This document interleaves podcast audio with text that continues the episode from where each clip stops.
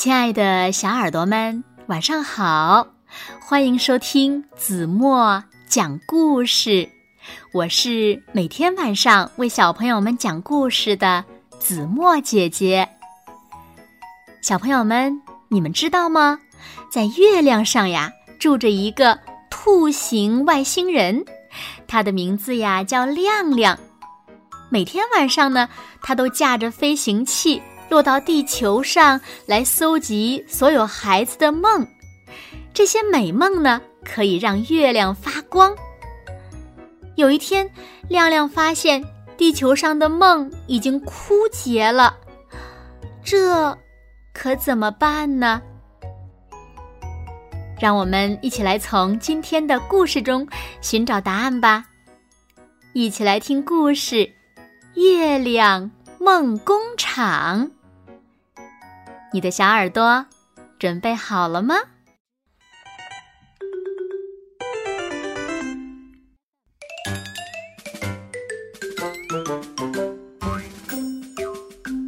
他叫亮亮，住在月亮上。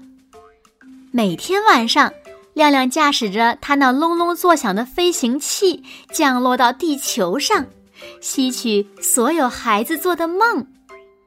这些梦从孩子的耳朵里飘出来，就像蒸汽从热水壶里飘出来一样。然后呢，他回到月亮上，用美梦蒸汽启动月亮，点亮那些灯泡，月亮就亮起来了。可是有一天晚上。亮亮降落之后，却发现地球上所有的梦都枯竭了。糟糕，糟糕的直冒泡！他说：“糟糕的直冒泡是月球上一句很调皮的口头禅。看来只能另找地方获取美梦蒸汽了。也许水星的拖把头那儿。”会有一些。于是，轰隆隆，亮亮驾驶飞行器朝水星飞去。你们好，拖把头，你们有美梦蒸汽吗？他问道。拖把头们停下了舞步。这儿可没什么美梦蒸汽，月亮上的亮亮。他们齐声合唱道：“你找海王星的面条人，问问看吧。”于是，轰隆隆，亮亮驾驶飞行器朝海王星飞去。你们好，面条人们，你们有美梦蒸汽吗？他问道。面条人们。正坐在面条窝里，等着面条蛋孵出小面条人呢。咕咕咕！我们的美梦蒸汽刚刚用完了，去找金星的活力宝问问看吧。他们咕咕咕的说道。于是，轰隆隆，亮亮驾驶飞行器直奔金星。可活力宝们正忙着互相讲笑话，乐得屁股都掉了，根本顾不上聊什么美梦争气的事儿。天王星的牙牙虎们也帮不上什么忙，土星的哥哥鸟们也一样，还有火星的迷你牛、水星的三眼虫和冥王星的。玻璃绵绵小懒瓜，全都没有美梦蒸汽啊！真是糟糕的直冒泡。亮亮叹息道：“没有美梦蒸汽，就意味着没有能量，也就意味着月亮不能发亮。”那天晚上，亮亮的能量。只能点亮四分之三的月亮。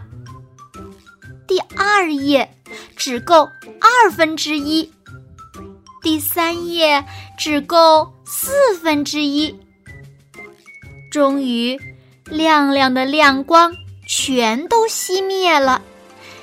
这下，月亮上的亮亮该怎么办呢？他难过极了，独自坐在黑暗的月亮上。突然，灵机一动，他想出了一个绝妙的、棒极了的、无与伦比的。好主意！他如闪电般飞快地写下一个故事，是关于他怎样在外太空对美梦蒸汽进行探索与研究的。然后他继续写呀，写呀，写呀，写了好多好多本故事。然后，轰隆隆。轰隆隆，亮亮降落到地球上，给每个孩子的房间都送去一本故事。孩子们听完这些故事，小脑袋瓜里就装满了水星上的拖把头，还有海王星上的面条人，更有金星上的活力宝，天王星的牙牙虎。土星的哥哥鸟，火星的迷你牛，水星的三眼虫和冥王星的玻璃绵绵小懒瓜。当天夜里，他们就做了好多好多的梦。这下，亮亮又能点亮月亮了。好了，亲爱的小耳朵们，今天的故事呀。子墨就为大家讲到这里了。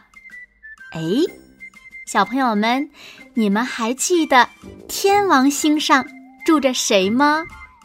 快快留言告诉子墨姐姐吧，让子墨姐姐看一看谁是一个听故事最认真的孩子。好啦，那今天就到这里了。明天晚上八点，子墨依然会在这里用一个好听的故事。